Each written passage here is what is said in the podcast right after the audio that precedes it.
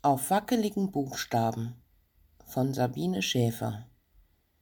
Ich bin Mitte 50 und eine von den wenigen Frauen, die fast nie Kleider tragen und schon gar keine High Heels. Würde ich gezwungen, diese erhöhten Gehwerkzeuge tatsächlich unter meine Sohlen zu schnallen, es würden sich zahlreiche Unfälle ereignen, die sicher den ein oder anderen Lacher wert wären.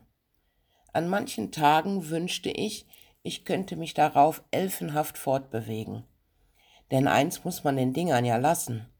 Sie verlängern das weibliche Bein nicht unerheblich, und dies streckt selbstverständlich auch den optischen Gesamteindruck. Wie heißt es so schön, ich bin nicht zu dick, nur zu klein. Manches überflüssige Kilo ließe sich mit dem Einsatz dieses Schuhwerks elegant kaschieren. Für mich allerdings witzlos, denn außer der Sitzschuhe kann ich diese Konstrukte nicht verwenden. Ich erinnere mich an den einen besonderen Tag vor fast 31 Jahren, an dem ich unweigerlich einen Pump zu meinem weißen Kleid tragen musste. Der Pump hatte einen Absatz von schätzungsweise drei Zentimeter und stellte mich mit zarten 24 Jahren nicht nur für das endgültige kirchliche Sakrament der Ehe, sondern auch vor die Herausforderung, diesen Schuh den ganzen Tag an den Füßen zu tragen. Pragmatisch, wie ich immer war und noch bin, habe ich die Innensohle des Brautschuhs mit doppelseitigem Klebeband ausgestattet. Durch das Zusammentreffen meiner 50 D-Strumpfhose, übrigens das letzte Mal, dass ich eine Feinstrumpfhose trug, hielt das Strumpfschuhgebinde den ganzen Tag über bombenfest und überstand sogar den kritischen Kniemoment auf der kirchlichen Holzbank kurz vor der endgültigen Vermählung vor dem Priester. Bevor ich mich also ohne triftigen Grund in diese Gefahrenzone begeben sollte, habe ich die letzten 30 Jahre ohne diese typisch weiblichen Attribute bzw. ohne hohe Schuhe zu tragen vollzogen. Und obwohl ich bereits seit über 13 Jahren im Rollstuhl sitze und ganz gleich welche Schuhe ich trage, nicht mehr drauf gehen kann, erspare ich mir diesen Schuhtrend nachhaltig. Dabei könnte ich ja problemlos, wenn ich nur wollte.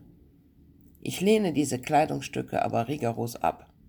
So habe ich folglich auch kein einziges Kleid und keinen einzigen Rock in meinem Kleiderschrank. Vielleicht untypisch, aber dafür konsequent. Ich kann damit einfach nicht umgehen, und so erspare ich mir das. Manche Menschen können nicht mit Fremdwörtern umgehen, ersparen sich allerdings eher selten deren Gebrauch.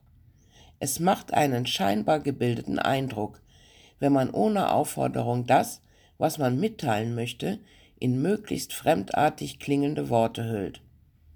Und dabei kann wirklich viel schief gehen. Nicht nur, dass die Fremdwörter oft kaum auszusprechen sind. Bereits kleine Verschiebungen einzelner Buchstaben trennen den Benutzer von Spott und Häme. Ein Versprecher ist zu verkraften, wenn man ihn selbst entdeckt. Dennoch gibt es immer mehr Menschen, die ohne es zu bemerken die falsche Wortwahl treffen. Und das ist dann tatsächlich eher peinlich, und es bleibt selten bei einem spontanen Lacher. Wer kennt nicht die Nachbarin, die von dem armen, authentischen Jungen berichtet, der wiederholt Probleme in der Schule hat? Oder die Tante, die völlig uneigennützig für karikative Hilfsorganisationen sammelt?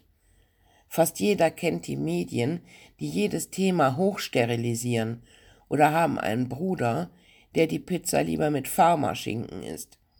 So mancher Schriftsteller darf sich auf eine saftige Rezession bei Amazon freuen. Aber die meisten von uns lassen sich nicht so einfach durch die Benutzung von Fremdwörtern imprägnieren. Zudem gibt es bei übermäßigem Gebrauch von Fremdwörtern oft auch den Effekt, dass man anderen einfach auf die Nerven geht. Stelle man sich nur einmal vor, unser guter alter Goethe hätte unter dem übermäßigen Gebrauch von Fremdwörtern gelitten. Es hätte niemals über den Wipfen ist Gru im Wanderers Nachtlied geheißen, sondern eher Oberhalb der Kommunikationspunkte forstwirtschaftlicher Bestände tendieren die Dezibelwerte gegen den Nullpunkt. Die schöne Abendstimmung wäre dahin. Niemand ist fehlerlos. Und so kommen Fehler bei jedem und überall vor. So wird man auch in unserem Buch Fehler finden können. Auch unter uns Autoren geht der Fehlerteufel um. Dabei meint man doch landläufig, bei uns Koniferen könne dies nicht geschehen. Ich hoffe sehr auf Gerechtigkeit und darauf, in erster Distanz freigesprochen zu werden. Wir schreiben ja schließlich alle nicht nur für den schnöden Mammut. Ich für meinen Teil werde mich allerdings weiterhin penetrant über die Inkontinenz meiner Kritiker aufregen. Punkt.